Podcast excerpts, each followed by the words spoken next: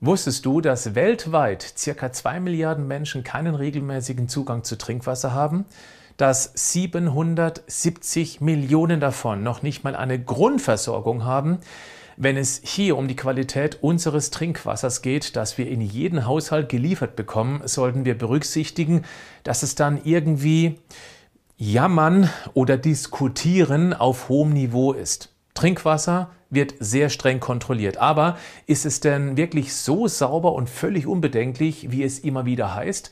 Das erfährst du jetzt.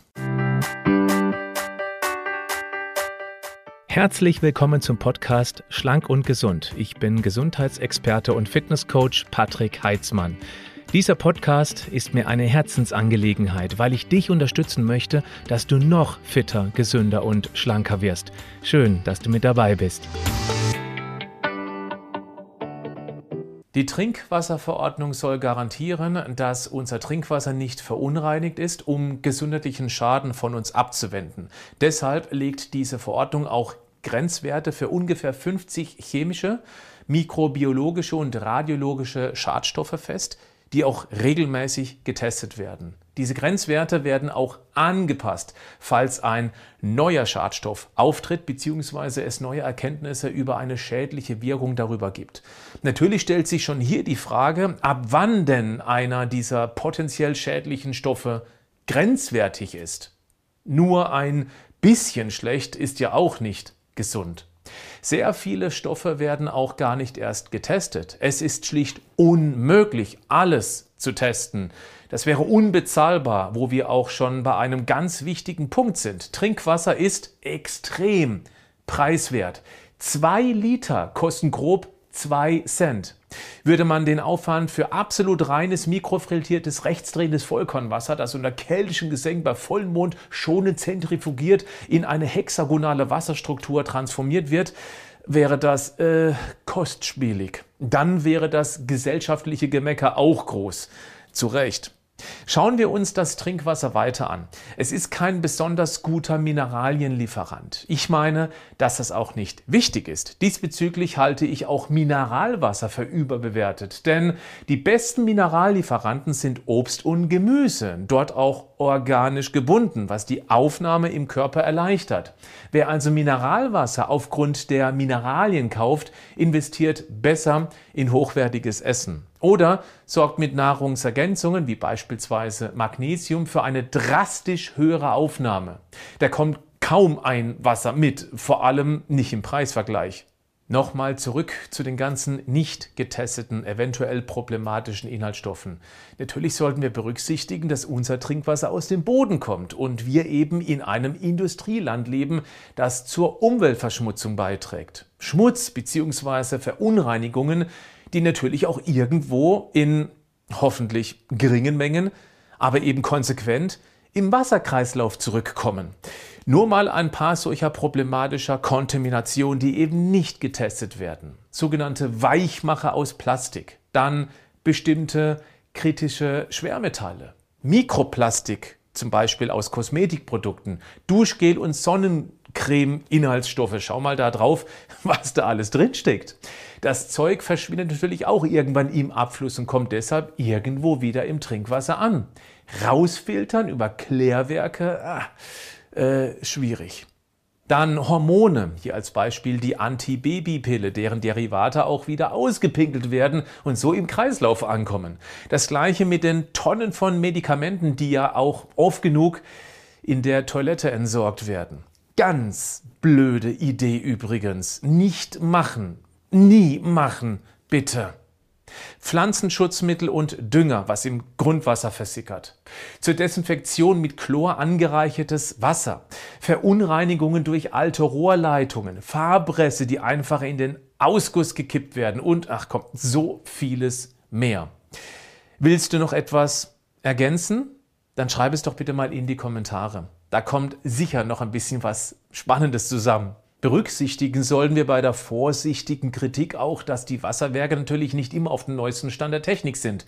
Was beim Bau vor vielen Jahrzehnten noch gar nicht als Schadstoffe gab oder überhaupt bekannt war, das kann über vor allem alte Technik auch nicht komplett weggefiltert werden. Das sollte uns bitte schön klar sein. Deshalb kann es immer wieder zu Kontaminationen von Trinkwasser mit Keimen und Verunreinigungen kommen, die ein gesunder Körper auch deutlich besser wegsteckt als ein angeschlagener, dessen Immunsystem sich um mehrere gesundheitliche Baustellen gleichzeitig kümmern muss. Trinkwasser ist immer eine Kompromisslösung zwischen technischen Möglichkeiten, Kosten, gesundheitlicher Verträglichkeit und politischen Interessen spielen natürlich auch eine gewisse Rolle. Nehmen wir mal den idealen Fall an, dass unser Trinkwasser absolut klar in den Verteilerstationen zur Verfügung stehen würde. Dann muss es noch durch teilweise kilometerlange Rohrleitung, die in den meisten Fällen auch schon mehrere Jahrzehnte diesen wichtigen Job leisten. Hier besteht zumindest die Möglichkeit, dass das Wasser irgendwann ungünstiges mit auf die Reise zu deinem Wasserhahn nimmt. War das bei dir auch schon der Fall, dass du über zwei, drei Wochen im Urlaub warst, danach zu Hause den Wasserhahn geöffnet hast? Der Dreck, der sich nur in deinen Wasserleitungen angereichert hat, der da dann rauskommt? Daraus würde ich mir keine Eiswürfel basteln. Kennst du eigentlich das wichtigste Entgiftungsorgan? Beim Thema Wasser tippen bestimmt viele auf die Nieren. Natürlich sind die auch wichtig. Kontaminiertes Wasser fließt aber immer zuerst über die Leber. Sie hat die Aufgabe, Schadstoffe zu verpacken, damit sie unschädlich werden und abgeleitet werden können. Leider ist die Leber bei ganz vielen angeschlagen. Sie tut aber nicht weh. Sie schreit still sozusagen. Ständige Müdigkeit kann ein solcher Schrei sein. Auf die Lebergesundheit zu achten, halte ich neben der Darmgesundheit für eine der wichtigsten Aufgaben für diejenigen, die sich um ihre Gesundheit selbst verantwortlich kümmern wollen. Vita Moment kennt die Herausforderung und entwickelt genau dafür praxistaugliche Lösungen. Im Fall der Leberentgiftung haben wir eine 30 Tage Leber-Detox-Kur entwickelt, die sehr gut bei der Community ankommt, weil sie sehr einfach durchzuführen ist. Falls dich das interessiert, klick auf den Link in der Videobeschreibung, da bekommst du weitere Infos dazu. Was kannst du jetzt tun, um die Wasserqualität zu testen bzw. sie zu verbessern? Gleich vorneweg, das Ausweichen auf Softgetränke oder alkoholische Getränke ist eher äh, nicht so toll, weil die Grundlage dieser Getränke ja auch Trinkwasser ist.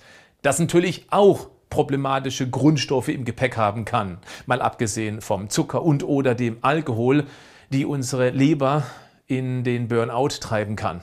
Es gibt immer mehr Testlabore, die Wasserqualitätstests anbieten und deutlich mehr potenziell problematische Stoffe testen, als eben die Trinkwasserverordnung hergibt. Es kann auch Sinn machen, mal nachzufragen, welche Rohrleitungen wie lange schon im Haus liegen. Ich rate grundsätzlich dazu, das Wasser nach längerem Außerhaussein oder auch nach der Nachtruhe erst einmal ein paar Sekunden laufen zu lassen, damit das eventuell belastetes Stauwasser abfließen kann. Dieses Wasser kannst du dann zum Beispiel zum Blumengießen oder Putzen verwenden. Das Beste, das jeder tun kann, ist möglichst wenig toxisches Abwasser herzustellen. Niemals Arzneimittel, Farbe, irgendwelche Chemikalien in den Abguss. Lass uns gemeinsam das Wasser beschützen, so gut es eben möglich ist. Wer auf Nummer sicher gehen möchte, besorgt sich eine Wasserfilteranlage. Die Einmalanschaffung und der meist jährliche notwendige Filterwechsel ist natürlich mit Kosten verbunden. Das Wasser ist aber bei guten Anlagen so gut gefiltert, die Filter so engporig, dass man hier von einem sehr sauberen Wasser ausgehen kann. Ich selbst habe trotz laut meiner Gemeinde sehr sauberem Trinkwasser eine solche Anlage, möchte aber hier offen lassen, welche. Denn auch die ist schon acht Jahre alt. Ich bin sehr zufrieden damit, denke aber, dass der Markt sich permanent weiterentwickelt hat, es mittlerweile durchaus noch bessere Modelle für noch weniger Geld gibt. Falls du das YouTube-Video hier anschaust, hast du eine Filteranlage? Was hat sie gekostet? Was kostet der Filterwechsel bei dir? Warum denkst du, ist sie gut? Ich frage das mit der Bitte, es in die Kommentare reinzuschreiben, damit sich andere ein Bild vom Markt machen können. Da kommt doch sicher Spannendes zusammen, oder? Bleib gesund, aber mach auch was dafür.